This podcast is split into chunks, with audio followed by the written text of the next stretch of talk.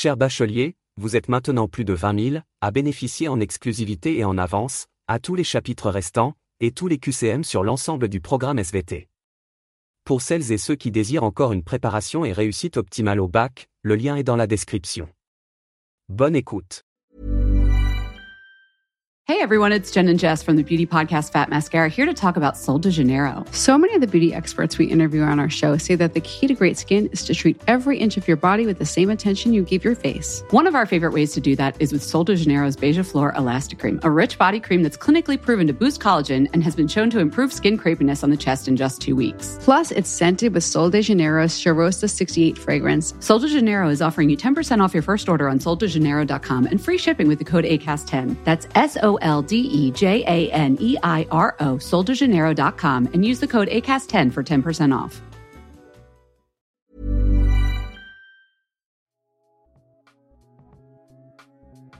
Bonjour à tous, bienvenue sur le podcast du bac, le podcast qui te permet de réviser où tu veux et quand tu veux. Le contenu du podcast, il concerne le thème la Terre, la vie et l'organisation du vivant. Le chapitre traité, c'est le temps et les roches. Et le sous-chapitre couvert aujourd'hui est la chronologie relative. La datation relative, c'est le fait d'ordonner des événements géologiques les uns par rapport aux autres dans le temps. L'objectif, c'est donc de donner un ordre chronologique aux événements géologiques. On va voir dans ce podcast quelles sont les deux grandes méthodes, principes, utilisées en chronologie relative. La première grande méthode est celle faisant appel au principe d'identité paléontologique, c'est-à-dire qu'elle fait référence au contenu en fossiles des strates ou des couches de roches. On appelle un fossile utilisé pour la datation d'une roche un fossile stratigraphique, qui sont souvent des espèces marines. D'après ce principe, si deux couches ont le même contenu fossilifère, alors elles sont considérées du même âge. On peut donc dater une strate par son biofaciès, c'est-à-dire l'ensemble des fossiles qu'elle renferme. La deuxième grande méthode est géologique. Elle s'appuie sur des principes physico-chimiques et géométriques. Ces principes géologiques reposent sur le principe d'actualisme où on considère que les principes physico-chimiques actuels n'ont pas changé entre le passé et aujourd'hui, et donc que les mêmes causes produisent encore les mêmes conséquences. On se sert donc de ce principe d'actualisme pour interpréter les événements passés. Parmi ces principes géométriques, on retrouve quatre principes qui s'appliquent aux strates, qui sont des couches de roches sédimentaires ou d'origine magmatique. Le premier principe, c'est le principe de superposition. Par exemple, une coulée de lave ou une roche sédimentaire est plus récente que celle qu'elle recouvre dans la mesure où il n'y a pas eu de déformation des strates. Autrement dit, les couches du dessous sont plus anciennes que les couches du dessus, même si dans certains cas, de fortes déformations tectoniques peuvent inverser l'ordre des couches. Le deuxième principe, c'est le principe de recoupement. Toute formation géologique, que ce soit pour les roches, les failles ou l'érosion, qui en recoupe une autre est considérée comme plus récente. Par exemple, dans le cas d'intrusion magmatique, les roches au contact encaissantes changent, se modifiant à l'état solide. On observe alors autour du Pluton une auréole de métamorphisme qui est une zone de roche modifiée par la chaleur autour du Pluton. Le troisième principe, c'est le principe d'inclusion qui s'applique aux roches et aux minéraux, où en fait tout objet qui est inclus dans une strate est considéré plus ancien que la structure qui l'entoure. Ce qu'il faut avoir en tête concernant les principes géométriques, c'est qu'ils s'appliquent lorsque les roches sont en contact. Ils permettent à la fois de reconstituer des histoires géologiques et ils s'appliquent à différentes échelles d'observation, comme des paysages, des roches, etc. Si les trois premiers principes géométriques ne s'appliquent pas à cause de roches qui ne sont pas en contact, alors on peut utiliser le quatrième principe géologique qui est le principe de continuité, où une couche donnée a le même âge pour toute son étendue, même si les roches sont de nature différente. Par exemple, si sur un affleurement donné, plusieurs strates de même composition sont encadrées par un même mur, qui est donc la strate du dessous, et un même toit, qui est la strate du dessus, que sur un autre affleurement de nature différente, alors les strates étudiées sur les deux affleurements sont considérés du même âge. Pour terminer sur les principes géométriques ou géologiques, il faut connaître le phénomène de discordance angulaire.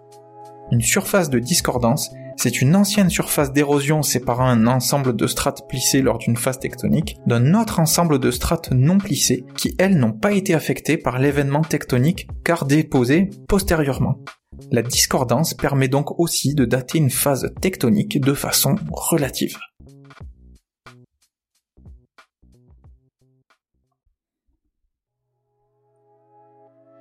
Bonjour à tous, bienvenue sur le podcast du bac, le podcast qui te permet de réviser où tu veux et quand tu veux. Le contenu du podcast, il concerne le thème la Terre, la vie et l'organisation du vivant. Le chapitre traité concerne le temps et les roches. Et le sous-chapitre traité concerne les fossiles stratigraphiques et l'échelle des temps. Concernant les fossiles stratigraphiques. Les fossiles stratigraphiques sont des restes d'organismes qui ont vécu il y a longtemps et qui sont utilisés pour déterminer l'âge relatif des roches et des couches géologiques. Les fossiles stratigraphiques sont souvent des créatures marines, mais peuvent également être des plantes, des insectes et des vertébrés. L'utilisation de fossiles stratigraphiques pour établir une chronologie des événements géologiques est appelée biostratigraphie, ce qui est basé sur l'idée que les fossiles évoluent au fil du temps. Les fossiles stratigraphiques sont des restes d'organismes qui ont été préservés dans des roches ou des sédiments.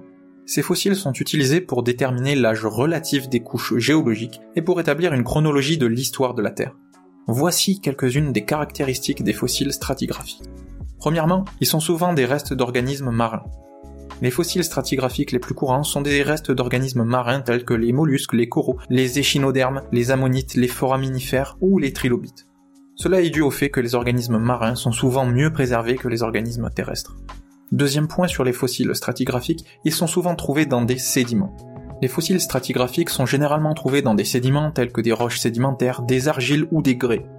Les sédiments se déposent au fil du temps, créant des couches géologiques qui peuvent être datées en fonction des fossiles qu'ils contiennent. Troisièmement, ils sont utilisés pour dater les couches géologiques les fossiles stratigraphiques sont utilisés pour déterminer l'âge relatif des couches géologiques. Les couches de roches qui contiennent des fossiles similaires sont considérées comme étant de la même période géologique. Quatrièmement, ils évoluent au fil du temps. Les fossiles stratigraphiques évoluent assez vite au fil du temps. Ils ont une faible extension verticale dans les strates et donc une courte durée à l'échelle des temps géologiques. Ils reflètent les changements dans les formes de vie au cours de l'histoire de la Terre. Les formes de vie les plus anciennes sont généralement plus simples que les formes de vie plus récentes. Cinquièmement, ils sont utilisés pour reconstituer l'histoire de la vie sur Terre. Les fossiles stratigraphiques sont utilisés pour reconstituer l'histoire de la vie sur Terre. Ils permettent aux scientifiques de comprendre l'évolution des différentes formes de vie et les événements qui ont influencé l'évolution de la vie sur notre planète. Parfois, pour dater avec une plus grande précision les roches ou sédiments à partir des fossiles, plusieurs espèces de fossiles peuvent être recherchées simultanément, dont les durées d'existence se chevauchent. On parle alors de biozones et d'unités stratigraphiques. Les biozones sont souvent utilisées en conjonction avec les unités stratigraphiques pour affiner la chronologie relative des événements géologiques et biologiques. Enfin, sixièmement, les fossiles stratigraphiques sont utilisés pour déterminer l'âge des événements géologiques, tels que les éruptions volcaniques, les changements climatiques, ou bien les mouvements tectoniques. Pour résumer, les fossiles stratigraphiques sont des restes d'organismes qui ont été préservés dans des roches ou des sédiments et qui sont utilisés pour déterminer l'âge relatif des couches géologiques et reconstituer l'histoire de la vie sur Terre. Leur intérêt est d'autant plus intéressant si l'espèce du fossile a eu un vaste domaine de répartition géographique, une durée brève d'existence et une abondance suffisante. Les fossiles stratigraphiques évoluent au fil du temps et reflètent les changements dans les formes de vie au cours de l'histoire de la Terre. Concernant l'échelle stratigraphique des temps, eh bien tout d'abord, qu'est-ce que c'est? Plusieurs notions fondamentales. L'échelle stratigraphique, c'est une chronologie de l'histoire de la Terre, c'est-à-dire une référence pour les géologues du monde entier pour déterminer l'âge relatif des roches et des événements géologiques. L'échelle stratigraphique, elle est basée sur l'étude des fossiles, de la géologie et de la géochimie. Elle est divisée en éons, qui sont ensuite divisés en ères, qui sont elles-mêmes divisées en systèmes ou périodes, comme le Crétacé, puis en séries et enfin en étages, qui est la division de base de la stratigraphie. L'éon le plus ancien est le précambrien, qui couvre environ 88% de l'histoire de la Terre. Le phanérozoïque, qui couvre les derniers 12% de l'histoire de la Terre, est divisé en trois ères. Le paléozoïque, le mésozoïque et le cénozoïque. Il faut savoir que les grandes divisions, comme les limites entre les ères, ont été établies à partir de crises biologiques, avec des modifications brutales de la biosphère.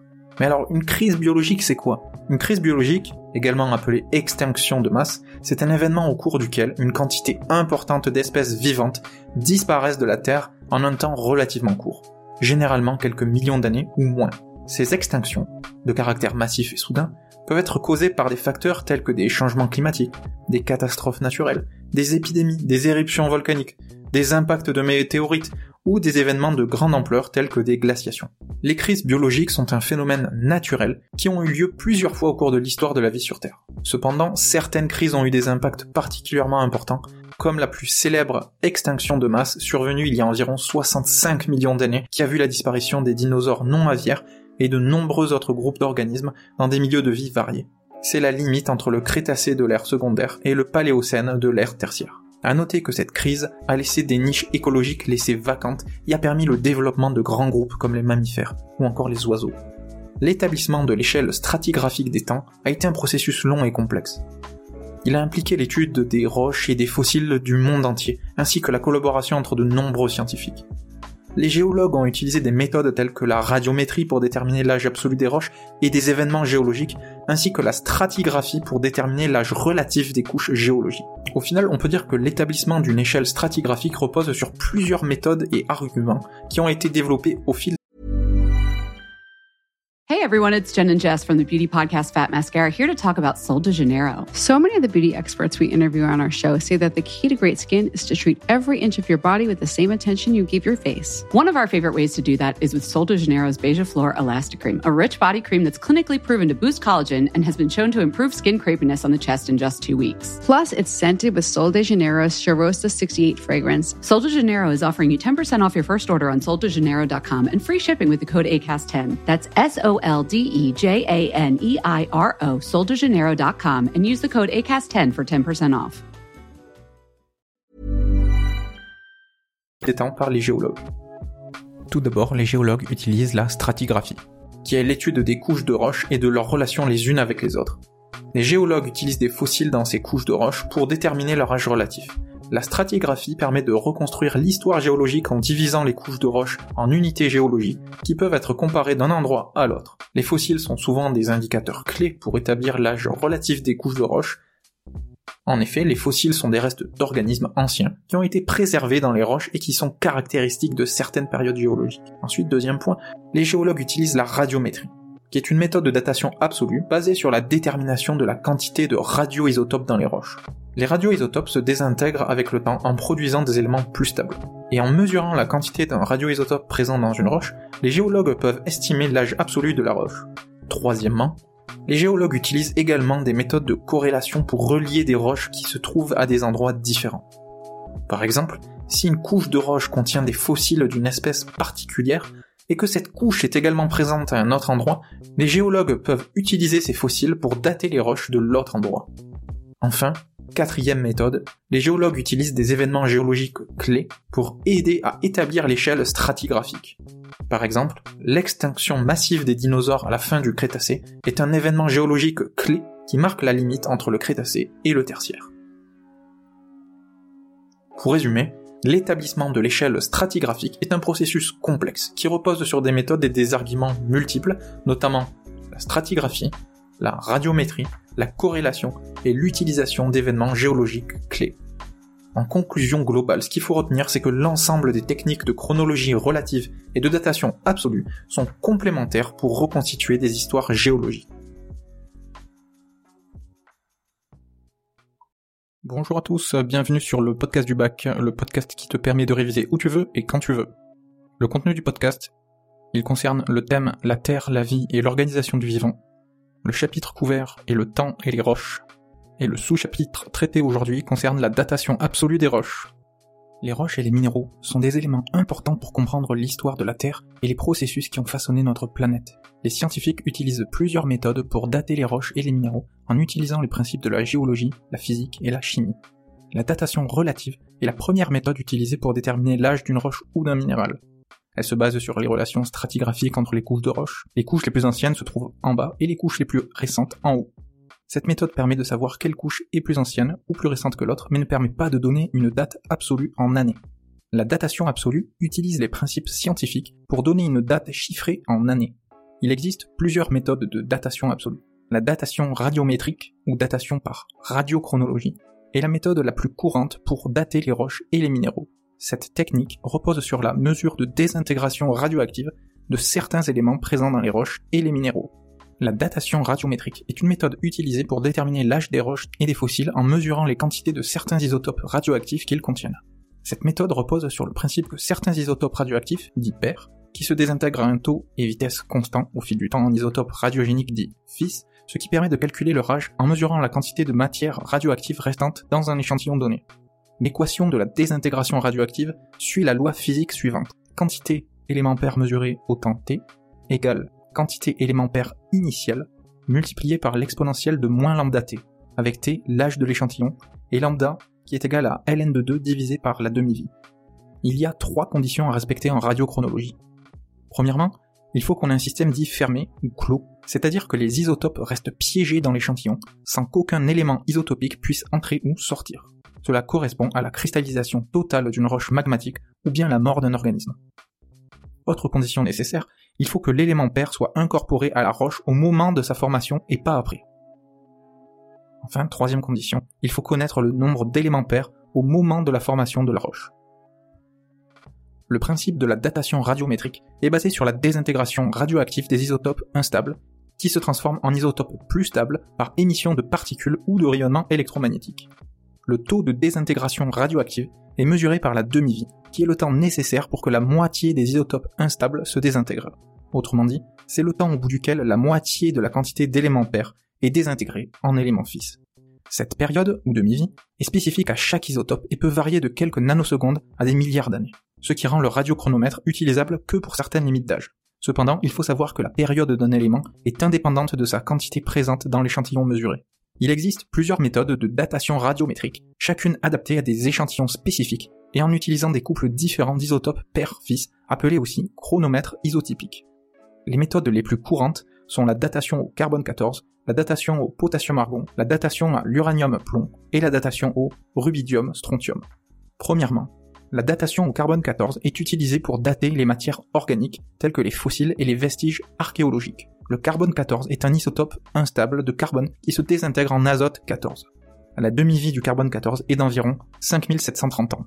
En mesurant la quantité de carbone 14 restante dans un échantillon, on peut déterminer l'âge de la matière organique selon la formule T égale 1 sur lambda multiplié par le logarithme népérien de carbone 14 actuel sur carbone 14 de l'échantillon, avec lambda égale 1,21 fois 10 puissance moins 4. Autre formule pour dater l'âge d'un échantillon avec le carbone 14, T égale 1 sur lambda multiplié par ln de carbone 14 actuel divisé par carbone 12 actuel, le tout divisé par carbone 14 de l'échantillon divisé par carbone 12 de l'échantillon, sachant que le rapport du carbone 14 actuel sur le carbone 12 actuel est égal à 1 divisé par 10 puissance 12. Deuxièmement, la datation par le couple potassium-argon est utilisée pour dater les roches volcaniques et les minéraux qui les composent le potassium 40 est un isotope instable qui se désintègre en argon 40. La demi-vie du potassium 40 est d'environ 1,3 milliard d'années. En mesurant la quantité d'argon 40 produit par la désintégration du potassium 40, on peut déterminer l'âge de la roche. Ici, la formule pour déterminer l'âge d'une roche est T égale ln de élément fils divisé par élément père plus 1, multiplié par 1 sur lambda, avec lambda égale 5.55 fois 10 puissance moins 10. Troisièmement, la datation à l'uranium-plomb est utilisée pour dater les roches ignées qui se forment quand le magma se refroidit et se solidifie, et les minéraux qui les composent ainsi que les zircons. L'uranium-238 est un isotope instable qui se désintègre en plomb 206. La demi-vie de l'uranium-238 est d'environ 4,5 milliards d'années. Enfin, quatrièmement, la méthode de datation au rubidium-strontium est une technique utilisée en géochronologie pour déterminer l'âge des roches et des minéraux. Elle est basée sur la désintégration radioactive du rubidium 87, noté 87Rb, en strontium 87, noté 87Sr, avec une demi-vie de 48,8 milliards d'années. Le principe de la méthode de datation au rubidium-strontium est le suivant. Lorsqu'un minéral se forme à partir d'un magma, le rubidium 87 et le strontium 87 sont incorporés dans sa structure cristalline. Au fil du temps, le rubidium 87 se désintègre en strontium 87 à un taux connu. En mesurant la quantité relative de rubidium 87 et de strontium 87 présents dans un échantillon, on peut calculer le temps écoulé depuis la formation du minéral. Sachant que les quantités initiales de rubidium 87 et de strontium 87 sont inconnues, il est nécessaire d'intégrer dans les mesures le strontium 86 pour obtenir une date.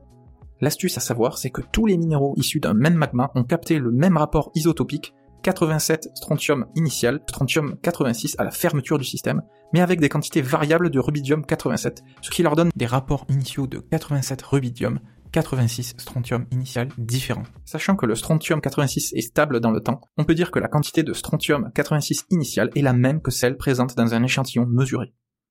On peut alors établir une équation de type y égale ax plus b qui correspond à 87 strontium divisé par 86 strontium égale 87 strontium initial divisé par 86 strontium plus 87 rubidium divisé par 86 strontium multiplié par exponentielle de lambda fois t moins 1. Dans cette équation, y est égal à 87 strontium sur 86 strontium. Et x est égal à 87 rubidium sur 86 strontium. x et y sont mesurés par le spectromètre. Enfin, la parenthèse exponentielle moins lambda t moins 1 représente le coefficient directeur de la droite, noté a on peut isoler t, ce qui donne t égale ln de a plus 1, le tout divisé par lambda, sachant que lambda est égal à 1,42 fois 10 puissance moins 11. Lorsqu'on fait plusieurs mesures de minéraux d'une même roche, on obtient plusieurs points sur le graphique x et y, permettant de tracer une droite appelée isochrone, représentant les minéraux d'une roche de même âge. L'ordonnée B, obtenue à l'origine, est le rapport 87 strontium initial sur 86 strontium. À savoir également que plus la roche sera ancienne, plus sa pente sera forte par la désintégration plus importante du rubidium 87 en strontium 87. En résumé, il faut retenir que la datation absolue s'effectue notamment au moyen de la radiochronologie, avec la désintégration radioactive. La mesure précise de l'âge d'une roche ou d'un minéral repose sur la mesure quantitative de la masse d'un élément pair radioactif qui se désintègre de façon continue et irréversible en élément fils radiogénique. Le choix du radiochronomètre dépend de sa demi-vie et de l'élément à dater, qui doit obligatoirement contenir l'élément pair. L'âge mesuré est celui de la fermeture du système considéré, par exemple la solidification d'un cristal à partir d'un magma liquide. Enfin, la datation absolue et la chronologie relative sont deux approches complémentaires pour dater des roches ou des minéraux.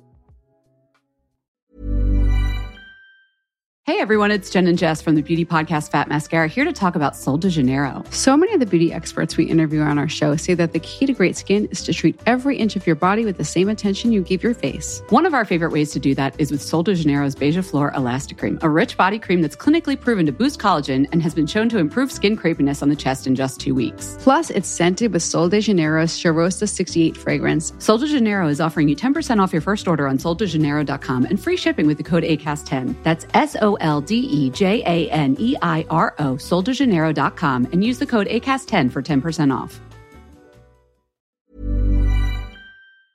Cher bachelier, vous êtes maintenant plus de 20 000 à bénéficier en exclusivité et en avance, à tous les chapitres restants, et tous les QCM sur l'ensemble du programme SVT.